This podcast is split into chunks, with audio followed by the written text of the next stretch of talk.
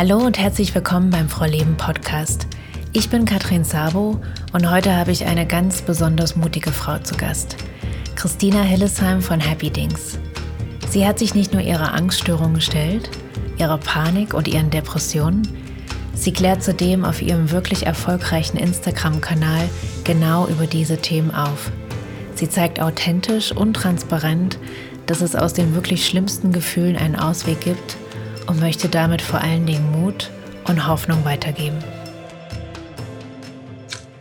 Hallo und herzlich willkommen, liebe Christina. Ich freue mich, dich hier in meinem Podcast heute zu haben. Du hast mich vor einigen Wochen entdeckt und ich konnte gar nicht glauben, dass ich dich vorher noch nicht gesichtet hatte, weil du auf Instagram mittlerweile mit über, weiß nicht, 76.000 Followern dran bist und Dein Thema sind Angst und Panik. Wie kann ich damit umgehen, das loslassen, damit leben?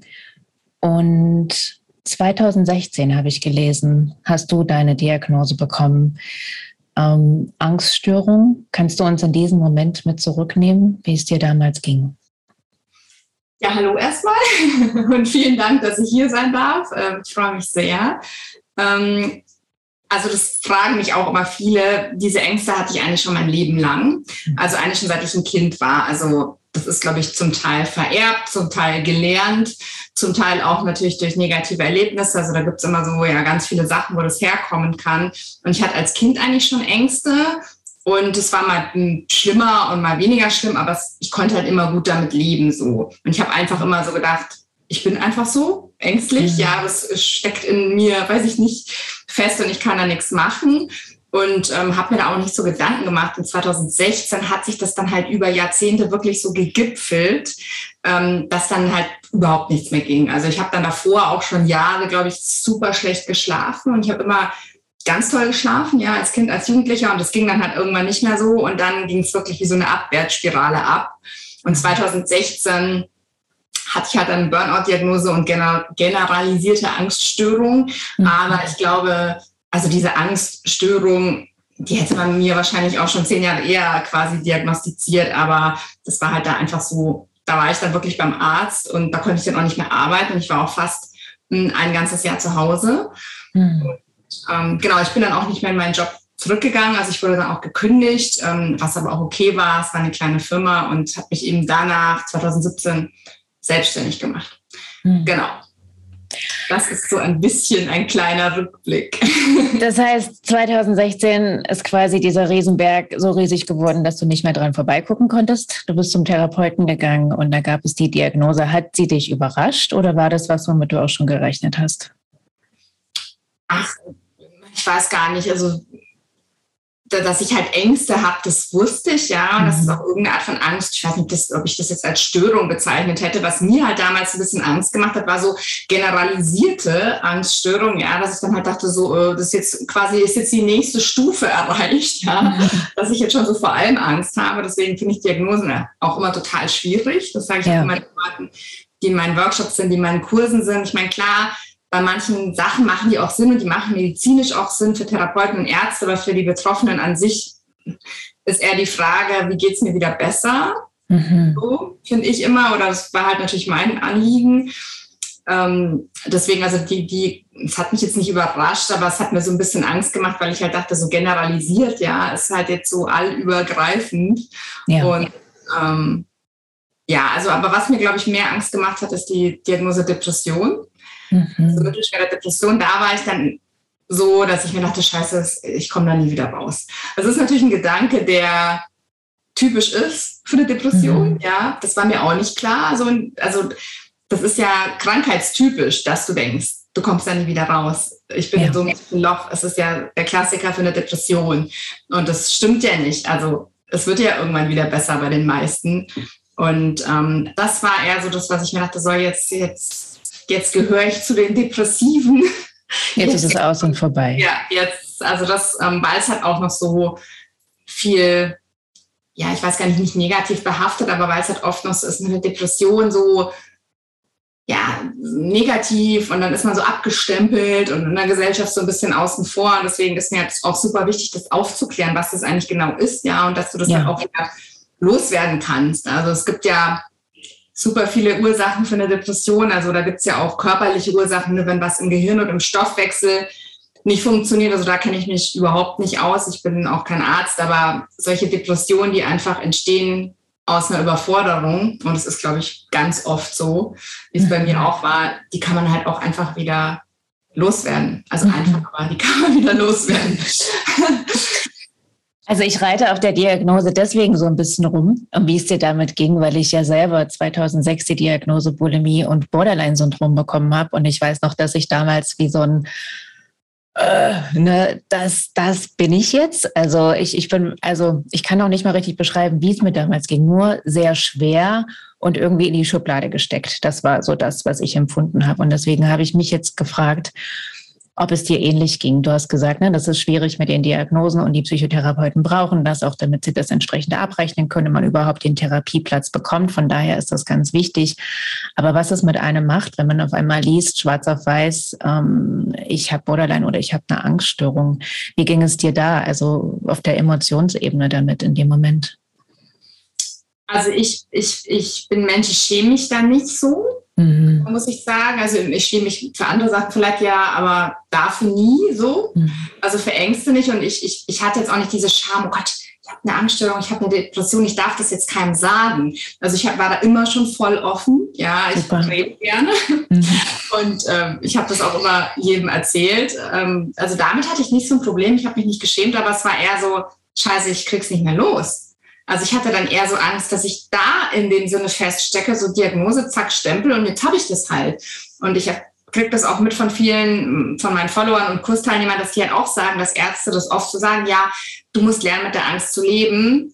Du hast die jetzt quasi dein Leben lang. Und klar, du musst erst mal lernen, mit der Angst zu leben, weil die nicht sofort von heute auf morgen weggeht. Aber das ist keine äh, Lebensdiagnose. So. Ja.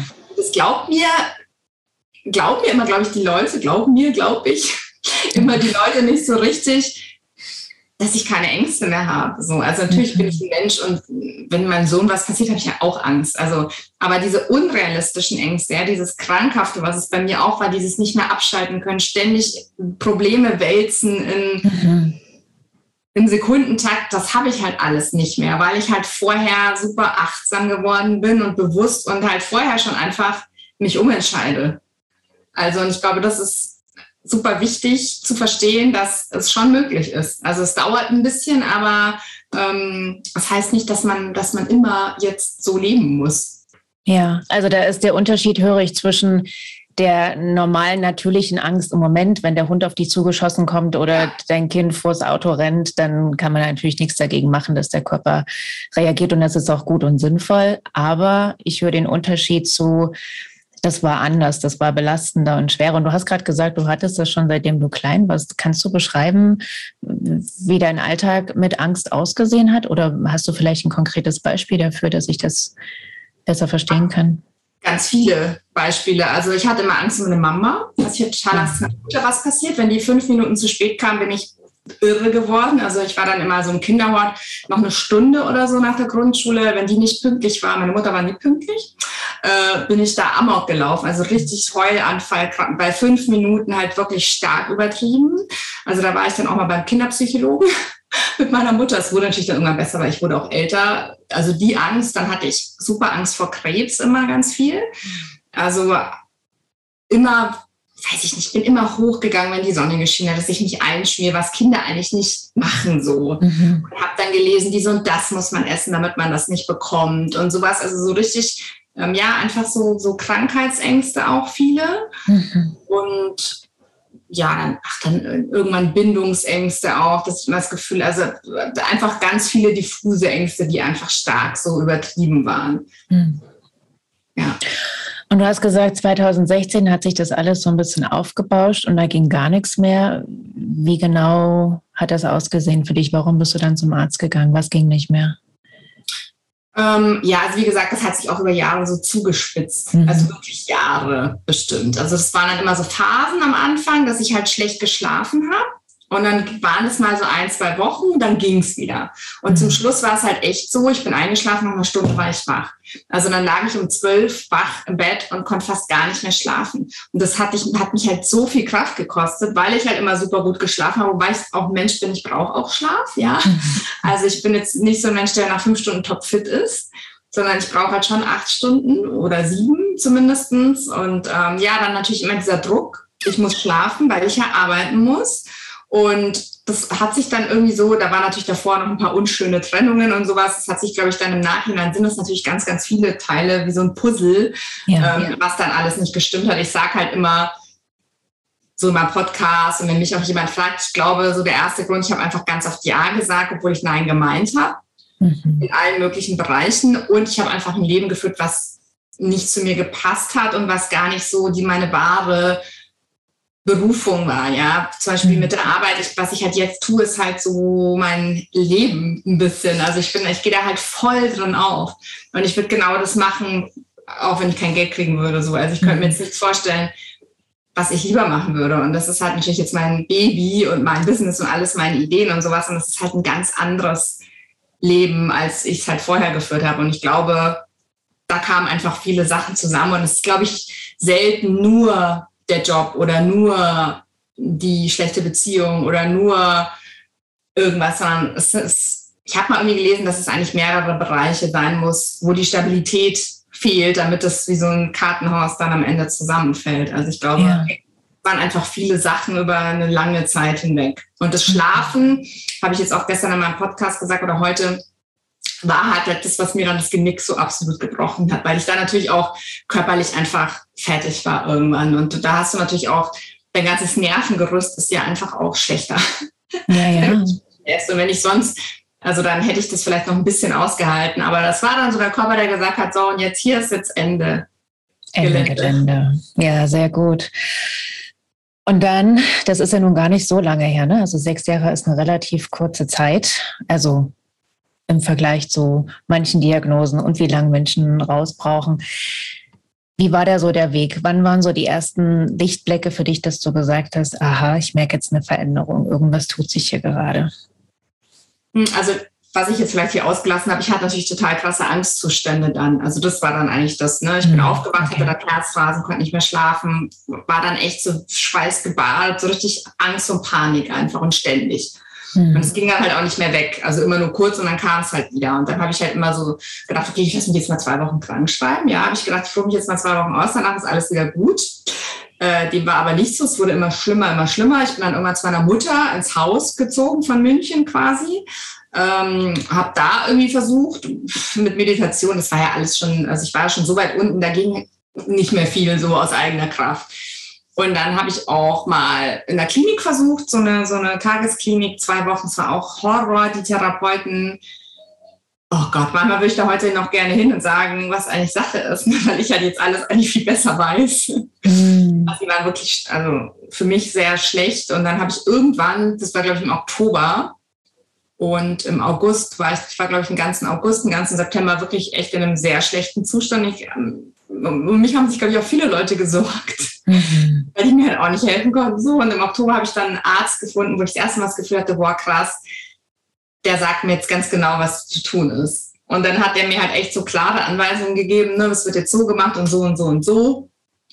Und dann habe ich jetzt erstmal so gemerkt, okay, ich habe jetzt endlich mal was gefunden, was ich, wo ich das Gefühl habe, ich bin jetzt hier so richtig. Und dann ging es so wirklich so zwei Schritte vorwärts und eins zurück. Und es hat dann auch lang gedauert. Also es hat dann wirklich ein Jahr gedauert, bis ich gesund war, würde ich sagen. Und ja. dann ging es mir aber besser als vorher. Mhm. Also das muss ich auch sagen, mir geht es heute viel besser als früher. Wo ich eigentlich gesund war, habe ich ja gedacht. Also so ja. vor meinem Burnout, sagen wir so, geht es mir mhm. heute eigentlich viel besser. Und genau, das war so ein bisschen der Weg.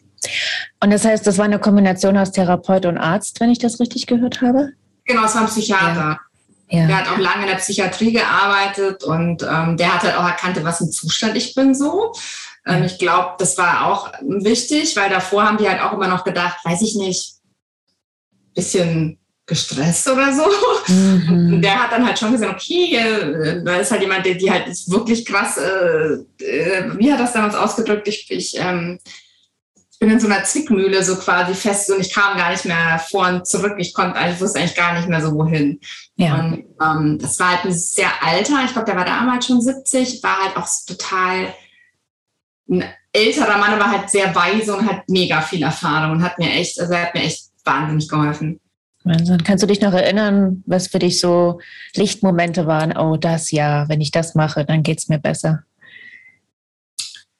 Ach, also ich hatte auch eine gute Verhaltenstherapeutin, muss ich sagen, in München. Die hatte ich vorher mhm. schon, nur die konnte das auch nicht mehr so äh, aufhalten, sage ich mal am Ende.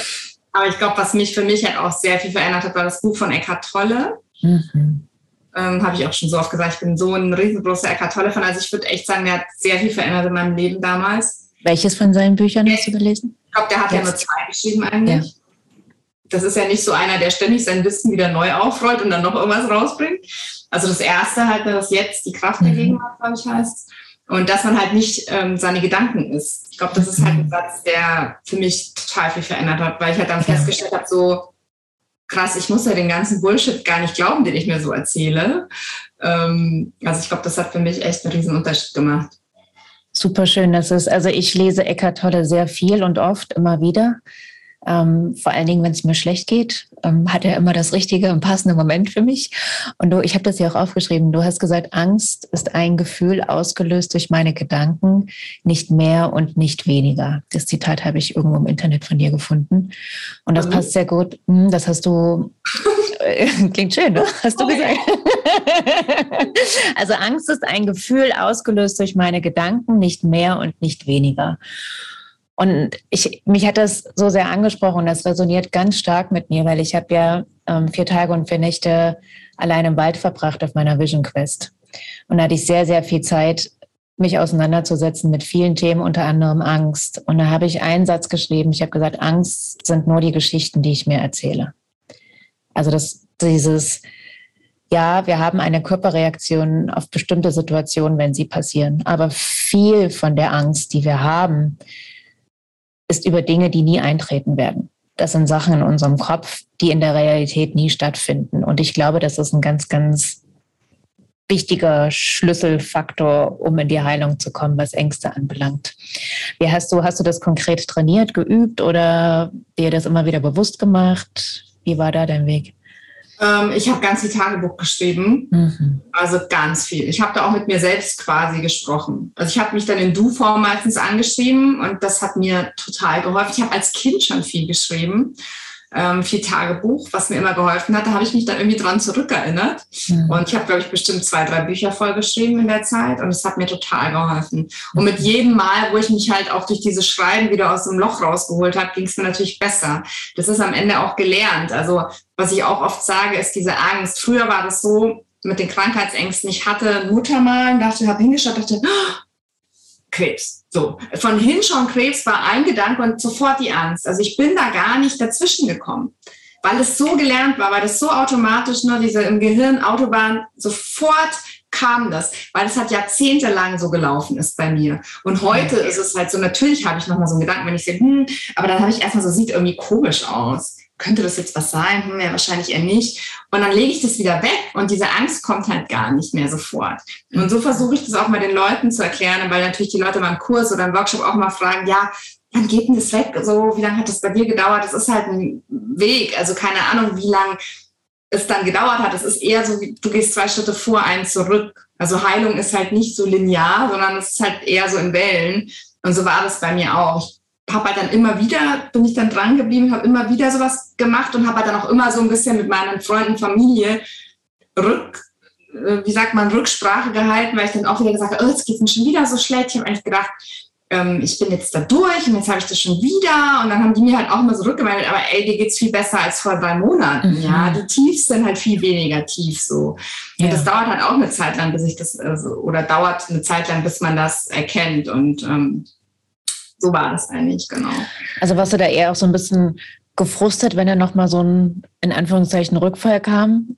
Oder wie bist du damit umgegangen?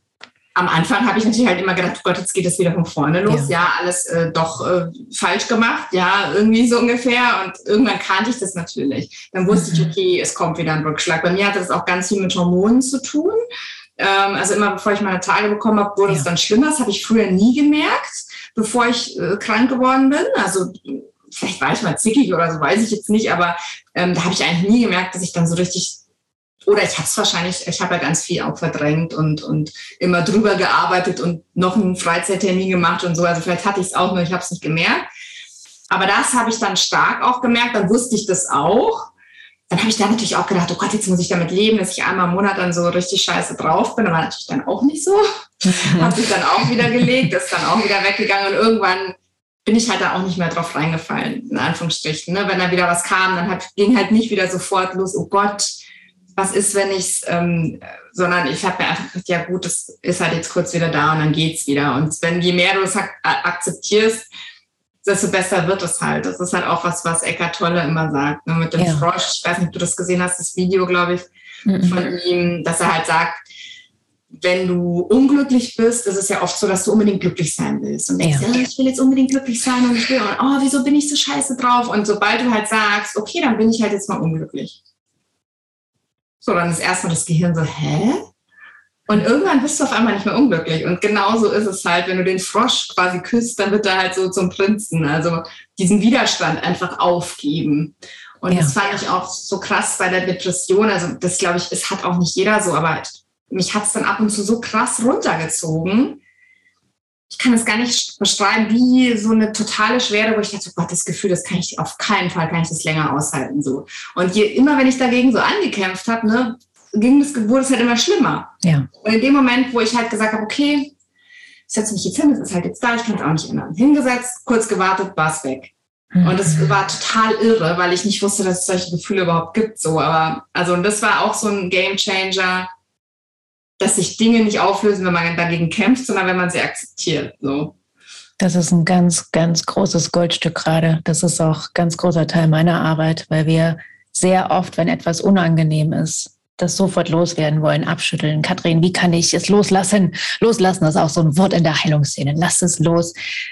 Nein, setz dich hin damit, guck's an, sei einfach damit. Ne? Das ist auch Eckhart Tolle, dieses Akzeptieren, was ist, sich da ganz für aufmachen und dann Schon allein dadurch. Ich sage immer, dass unsere Gefühle wie unsere kleinen Kinder sind. Und die wollen auch Aufmerksamkeit und die wollen auch angeschaut werden und an die Hand genommen. Und in gewisser Weise, und ich weiß, du hast es gerade anders ausgedrückt, in gewisser Weise sind sie doch ein Teil von uns, weil wir haben alle Emotionen und alle Emotionen sind und dürfen ein Teil von uns sein. Und in dem Moment, in dem ich mich aufmache, einfach nur hinsetze und hinschaue, löst sich tatsächlich schon ganz viel im Inneren. Es wird weicher, also auf Körperebene. Und das andere, was du gesagt hast, das fand ich auch spannend, weil ich das auch so erlebe mit dem Zyklus. Und ähm, vielleicht habe ich das so rausgehört, dass du auch ein bisschen mehr Bewusstsein zu deinem Körper aufgebaut hast, mehr Verbindungen aufgenommen hast. Das ist ja auch oft so, ne, wenn wir da in unseren Ängsten sind, Depression, Bulimie, was auch immer. Gib es irgendeinem Namen, gib ihm irgendeinen Namen. Ähm, dann sind wir halt abgetrennt von unserem Körper, von unserem Körper. Dann gibt es etwas, was wir nicht fühlen wollen, was wir nicht zulassen wollen, was das Ganze so ein bisschen mehr hochspült. Aber in dem Moment, in dem ich mich mehr verbinde, nehme ich auch mehr wahr. Und ich habe das auch, dass ich vor meinen, vor, also vor meiner Menstruation immer so ein, zwei Tage habe, wo es äh, so fast schon ein bisschen unangenehmer wird im Körper. Und auch so der Gedanke, ne, oh Gott, muss ich jetzt damit leben, dass ich jeden Monat hier. Aber nein, ich glaube, man ist einfach dann auch ein bisschen sensibler dafür. Jetzt ist es anders als, weiß nicht, um den Eisprung herum. Und manche haben das auch umgekehrt, dass sie um den Eisprung empfindlicher sind und dann bei der Menstruation nicht. Aber dieses sich dem zuwenden und gucken und aha, jetzt ist es anders, auch ohne Wertung. Und genau, dann löst sich das auf. Mhm, wunderschön. Was haben dich deine Ängste und vielleicht auch deine Depressionen gelehrt? Ach, oh Gott, ich weiß nicht, ich habe so viel, alles, was ich weiß, so heute, was ich weitergebe, habe ich davon oder ganz viel. Ähm, also ich glaube, ich habe also ich habe natürlich tausend Bücher gelesen seitdem, ich habe tausend Podcast-Folgen gehört. Ich habe 2016 das erste Mal, als, als Laura Seiler kam ja 2016, da hat sie sich gerade selbstständig gemacht. Ähm, da bin ich quasi eigentlich schon direkt zu ihr gekommen, weil ich genau da meinen Burnout hatte. Ähm, ja, also ich glaube, alles, was seitdem passiert ist, was ich, mein ganzes Wissen ist, ist, ist daraus so ein bisschen entstanden. Und ja. ich finde es auch, ich sage ja heute, mein Burnout ist das Beste, was mir passiert ist. So, mhm. wenn mir das damals jemand gesagt hätte, hätte ich dem Vogel gezeigt. Ja, weil ich hing ja echt so krass da drin 2016, dass ich gedacht habe, okay, äh, ich bin am absoluten Tiefpunkt angekommen. Ähm, aber ja, auch zu wissen mit der Depression, wie sich das anfühlt, ist irgendwie irre so im Nachhinein, weil das kannst du dir nicht vorstellen. Also Angst kann man sich vielleicht noch vorstellen, weil jeder halt mal Angst hatte. Ähm, ich hatte so eine krasse innere Anspannung, so wie so kurz vorm Platzen. Das war so ein Gefühl, wo ich dachte, krass, was man fühlen kann so. Aber dieses, diese Depression, also dieses, das Gefühl, was mich dann immer so krass runtergezogen hat, das war so im Nachhinein einfach so eine krasse Erfahrung, wo ich mir denke, wo ich halt einfach denke, okay, ich kann da jetzt echt was an andere Leute weitergeben, weil mhm. sowas musst du, glaube ich, wirklich mal gespürt haben, so wie das ist. Weil ja. sonst, ich hätte nicht gedacht, dass es sowas gibt. also irre.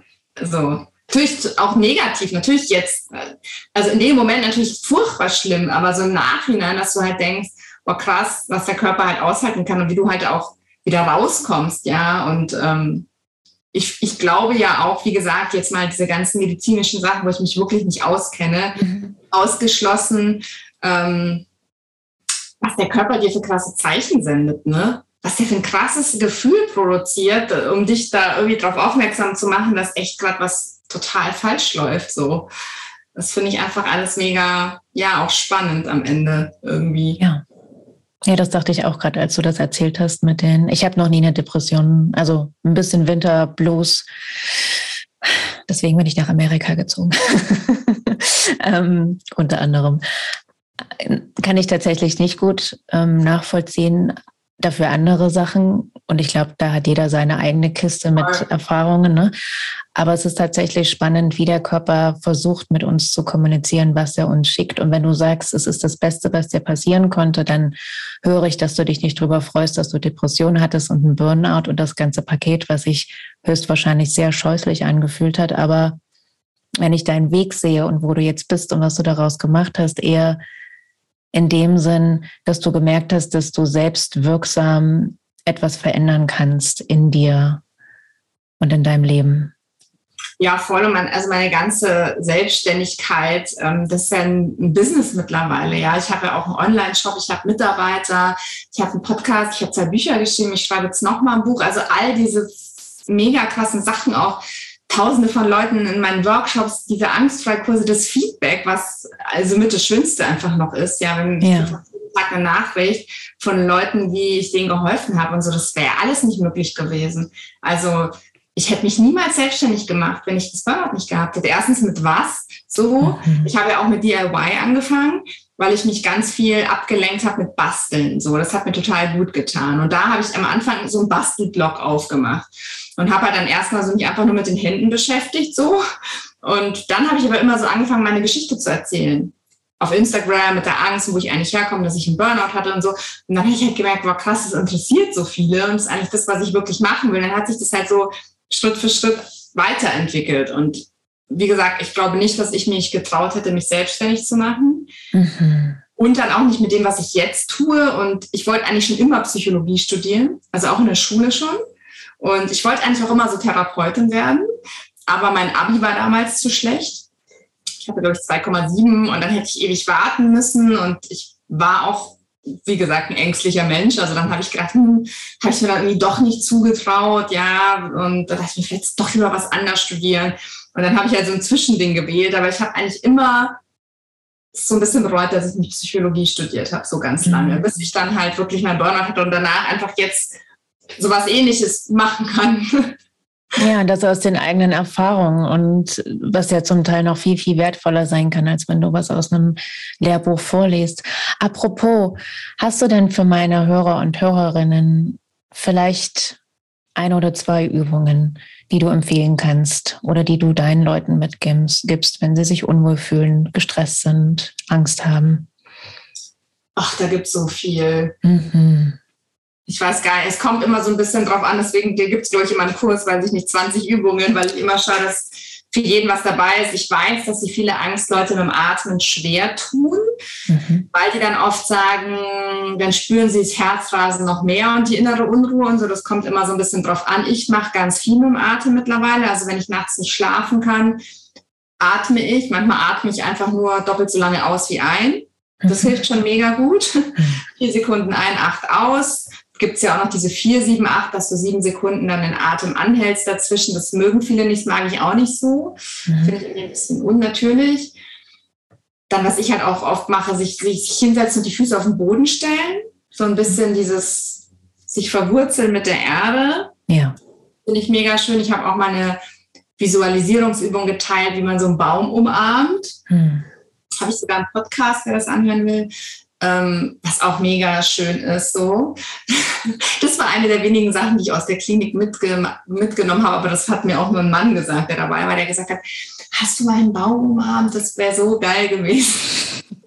und da, da fand ich, konnte ich dann auch nachvollziehen. Ich habe halt auch sehr viel so die Natur lieben gelernt. Das ja. war früher gar nicht so mein Ding. Also dieses Spazierenlaufen, ich bin unendlich viel spazieren gelaufen das hat mir total geholfen. Sowas, glaube ich, kann auch immer helfen. Einfach mal raus.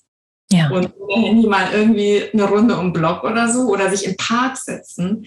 Das mache ich halt heute. Ich habe halt natürlich jetzt auch die Freiheit, aber ich setze nicht so oft mit einem Kaffee den Park.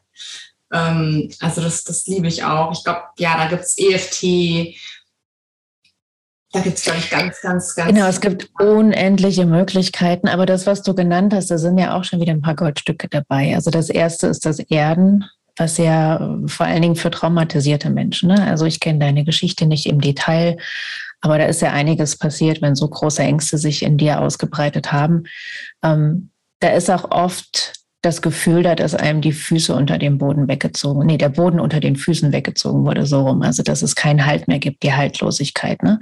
Und dieses Erden sorgt automatisch für Sicherheit im Körper. Also, das ist eine ganz wunderbare, schon fast wieder zu einfache Übung für die meisten Menschen. Ne? Ach ja, Erden schon tausendmal gehört, aber noch nie probiert. Und deswegen all das, was du sagst, das ist wertvoll und richtig. Auch dieses Ausatmen länger als Einatmen. Pfeif auf die Einatmung, die kommt von ganz alleine. Aber der Fokus auf die längere, ruhigere Ausatmung, es beruhigt den, ähm, das Nervensystem super schnell und sehr zuverlässig.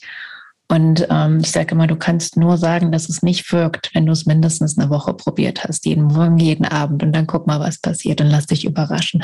ich möchte noch eine Sache aufgreifen.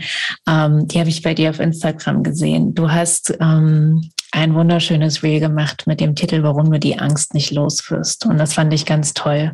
Und ich würde die Sachen kurz aufgreifen, weil sie ganz, ganz stark resonieren. Also das erste war, du vermeidest Orte und Situationen, die dir Angst machen. Hast du da noch einen Gedanken dazu, wie das vielleicht auch bei dir sich geändert hat? Hm, ich glaube, weil da kam natürlich auch schon wieder, mittlerweile habe ich so eine große Reichweite und die Reels werden so gut ausgespielt, dass natürlich dann auch immer Kritik kommt. Hm, ich glaube, hier muss man auch zwei Dinge unterscheiden. Das habe ich nicht heute in meiner Podcast-Folge erzählt. Bei mir war es so, ich habe damals zu meiner Therapeutin gesagt, ich mache ja schon immer die Dinge, vor denen ich Angst habe. Ja, ich gehe in jede Situation rein und ich habe danach trotzdem noch Angst und ich fühle mich nicht besser und ich bin überhaupt nicht stolz auf mich und ähm, die muss doch weggehen, die Angst, wenn ich einfach immer in die Situation reingehe. Und da hat sie damals zu mir gesagt, ja, aber wollen Sie das überhaupt? Ja, mhm. vor was Sie Angst haben? Also es geht ja im Leben nicht darum, möglichst viel zu schaffen, ja. Und ich denke, boah, ich habe jetzt Angst und ich mache es trotzdem. Und so war ich halt immer, ja. Ich mache es jetzt trotzdem. Und sondern eher so zu gucken, was will ich im Leben überhaupt, ja? Und ich glaube jetzt mal am Beispiel Flugangst, ja. Ähm, mein Vater zum Beispiel fliegt nicht, weil er totale Flugangst hat. Der will aber auch nicht in Urlaub. Also der hat sich noch nie in meinem ganzen Leben und auch nicht in seinem beklagt, äh, ich kann jetzt nicht fliegen, weil ich Angst habe, ich will aber in Urlaub. Also für den ist das total cool. Der mhm. muss es auch gar nicht behandeln, der will einfach nicht fliegen, ja. Und es gibt auch Leute, die setzen sich mit diesem Urlaubsthema so unter Druck, obwohl die eigentlich lieber daheim wären, aus welchen Gründen auch immer. Und da halt mal zu gucken, wo, oder will ich an diesen Urlaubsort? Ja, will ich da unbedingt hin, weil ich es so toll da finde. Und da hast du natürlich eine ganz eine andere Motivation, da hinzufliegen. Und dann bist du dann auch am Ende stolz auf dich, ja, und denkst dir, boah, geil, ich bin jetzt hier. Ich habe mir das so gewünscht und ich habe es jetzt geschafft, so. Und das ist nämlich super wichtig. Ja. Also jetzt der erste Punkt. Wenn du was unbedingt willst, dann mach's, ja, und dann nimm die Angst mit. Aber frag dich vorher, ob du das überhaupt wirklich willst, weil ich glaube, das ist echt so wichtig. Ich hatte auch mal ein Zitat auf Instagram. So, vielleicht hast du auch nur Angst, weil du einfach was tust, was du nicht tun willst. So. Mhm. Und ich glaube, das ist ähm, total wichtig, da eine Unterscheidung zu treffen, weil viele natürlich auch sagen, ja, ich mache das doch schon alles, ich zwinge mich doch schon zu diesen ganzen Sachen und ich vermeide nichts und ich habe trotzdem Angst. So war es bei mir auch. Ich habe nie was vermieden. Ich bin auf jedes Konzert, ich bin in jedes Flugzeug gestiegen. Ich hatte immer Angst, weil ich mich halt nie so wirklich auseinandergesetzt habe mit mir selber. So. Ja. Das ist total wichtig. Also erstens, was du sagst, dass es kein Wettkampf ist. Hier geht es nicht darum, oh, ich kann mehr Sachen machen, die mir Angst bereiten als du. Das ist ja überhaupt gar nicht Sinn und Zweck der Sache. Und genau, was will ich und wie, wie, wie stark blockiert mich meine Angst? Blockiert sie mich in Situationen, in die ich wirklich gerne hinein will oder vielleicht sogar muss? Ne? Meine Tochter, die hatte Angst vor der Schule. Ähm, und die Angst waren aber eigentlich, ähm, es ist jetzt eine neue Situation. Hier in Amerika wechseln jedes Jahr die Lehrer und auch alle Kinder. Das rotiert jedes Jahr. Also da waren ganz viele Sachen, die Unbehagen auslösen. Und dann aber zu sagen, ich bin hier, ich begleite dich hin. Also vielleicht auch sich jemanden zu suchen, der einem noch den Rahmen gibt und Sicherheit ähm, vermittelt. Und dann aber, ja, du hast Angst, das ist normal, das geht ja höchstwahrscheinlich fast allen so und lass trotzdem machen. Genau, oder wie bei deinem Papa, ich habe keinen Bock zu fliegen, warum soll ich mich denn in den Flieger setzen? Wunderbar. Dann Nummer zwei, du behandelst nur die Symptome und nicht die Ursache. Das ist auch ein ganz großes, ganz großer Klassiker. Hast du da auch ein Beispiel von dir? Ähm, ja, es ist eigentlich ähnlich wie das, was ich gerade gesagt habe, dass man einfach denkt, äh, ja, oder entweder Tabletten, ne, ist ja auch so Klassiker, Beruhigungstabletten, Schlaftabletten, dass man sagt, ja, ich kann nicht schlafen, haue ich mal eine Schlaftablette rein, so. Mhm.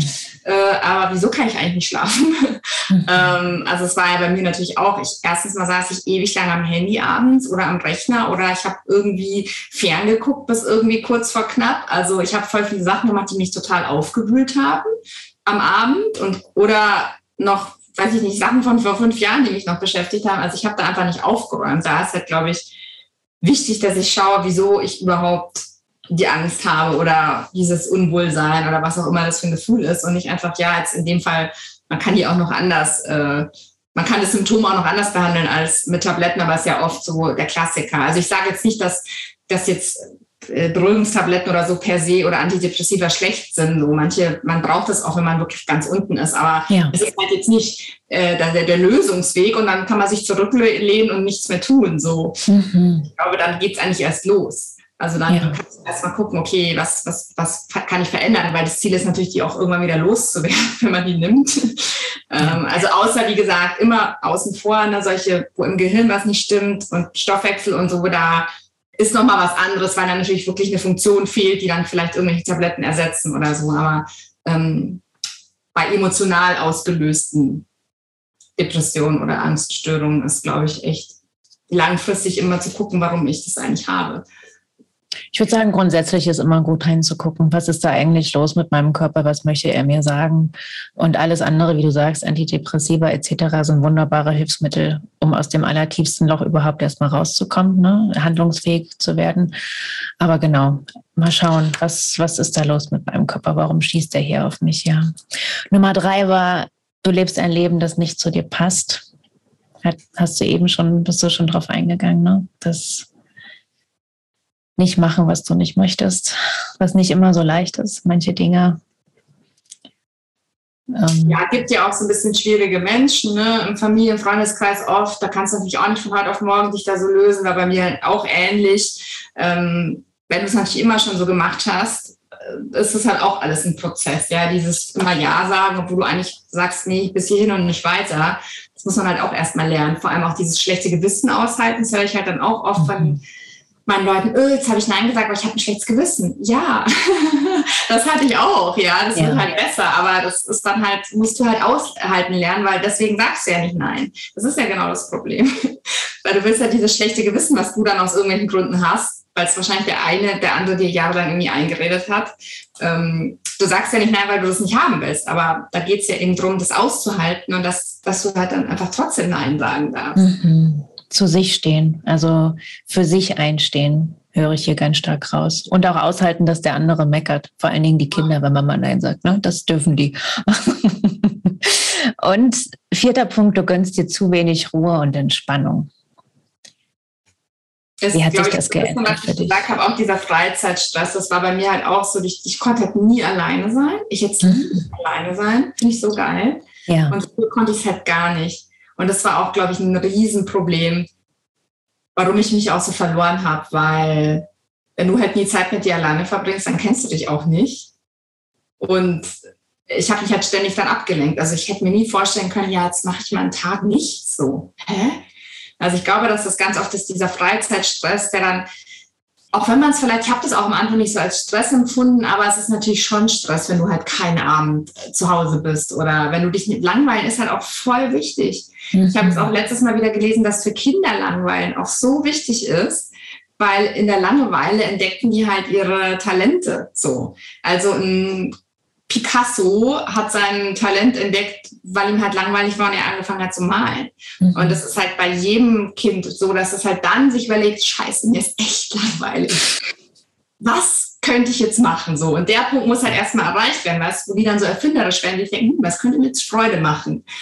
Und natürlich, mein Sohn ist, ich halte es auch nicht immer aus, ja, weil es natürlich will er wieder, dass ich mitkomme hier und da, aber dass es eigentlich auch eine gute Sache ist, ja, sich zu langweilen. Das ist immer ja. so negativ besetzt.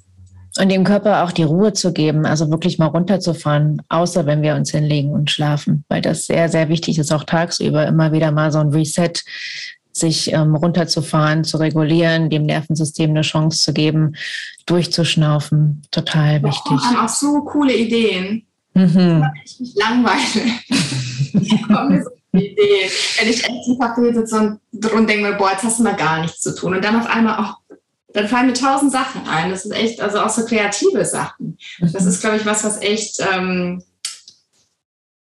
ja, so Muße oder wie sagt man, was so, so einen langsam, müßig, müßig Gang oder so braucht, einfach diese Kreativität. Ne? Deswegen ist es echt nichts Schlechtes. Genau, ein Plädoyer für die Langsamkeit und das Nichtstun an dieser Stelle. Das ist ein wunderschönes Schlusswort. Ähm, hast du noch einen Gedanken für meine Hörerinnen und Hörer, wenn sie sich wiedererkennen in dem, was du geschildert hast, vielleicht selber gerade Ängste, Panikattacken, Depressionen, was auch immer selber erleben. Gibt es einen Gedanken, der da jetzt gerade aus dir rausschießt, den du gerne mitgeben möchtest? Hm, ich glaube, was ich halt immer oft sage, ist, das Wichtigste, was ich eigentlich weitergeben möchte, ist Hoffnung. Mhm. So dieses, ähm, alles wird gut, es hört sich immer so platt an, aber es ist ein Satz, der mir schon oft geholfen hat. Und ich hoffe und ich glaube, dass ich halt da schon vielen Leuten so ein, was, was die Leute mir halt auch schreiben, dass ich halt so Mut und Hoffnung einfach weitergebe, weil am Ende ist es das, was mir auch gefehlt hat in Therapie, weil du sitzt natürlich da mit lauter Kranken. Ja. Und da war kein einziger, der halt da reingekommen ist, der gesagt hat, boah, ey, ich, vor einem Jahr ging es mir genauso wie dir. Und heute bin ich wieder gesund. Und ich finde, in Kliniken, sowas müsste es eigentlich geben, ja, dass man irgendwelche Patienten einlädt, die sich dann einmal hinsetzen und einmal in der Woche kommen und einfach einen positiven Eindruck da hinterlassen. Und nicht so, weil das in Therapie oft ist, auch dieses Triggern, ja, das habe ich auch in meinem Angstfreikurs oft. Der eine hat dann das, dann denkst du gleich, das habe ich jetzt auch. Weil du halt so empfindsam bist und so, ja, aus deiner Balance raus, dass du halt dann denkst, oh Gott, und dann kommt die stressige Geschichte und das Kindheitstrauma und dann erzählen sich eigentlich alle nur, wie scheiße alles ist. Was ja auch wirklich so ist, weil denen geht es ja auch allen so schlecht. Ja. Ich glaube, was da echt schön wäre, wenn sich dann einer mal hinsetzt und sagt, und dann auch nicht so übertrieben, ja, weil unsere Therapeutin hatte damals dann auch gesagt, wo ich mir denke, depressiven Menschen, schaut doch mal, die Sonne scheint, ist doch so schön draußen. Also ihr müsst doch mal das Leben genießen, wo ich mir denke, so, äh, ja, würde ich ja gerne so. Geht aber gerade nicht. Aber ja. Dass, ja, und dass da wirklich einer mal sagt, ey, ich weiß ganz genau, wie es mir geht, wie es euch ja. geht. Und ich bin halt wieder rausgekommen, weil es gibt einige. Ja, das und ist eine richtig glaube, schöne Idee, ja. Genau, das ist so ein Schlusswort, dass ich einfach Mut machen möchte, wenn das jetzt auch jemand hört, der in so einem Loch drin hängt, dass es einfach Licht am Ende des Tunnels gibt, auch wenn es sich jetzt ein bisschen platt anhört, aber ähm, das ist es nicht. Ich kann das genauso bestätigen. ja. Und danke dafür und dass du hier bist. Danke. Aus ganzem Herzen danke, dass du hier bist. Und ich freue mich, dass du bald wieder zuhörst. Deine Katrin.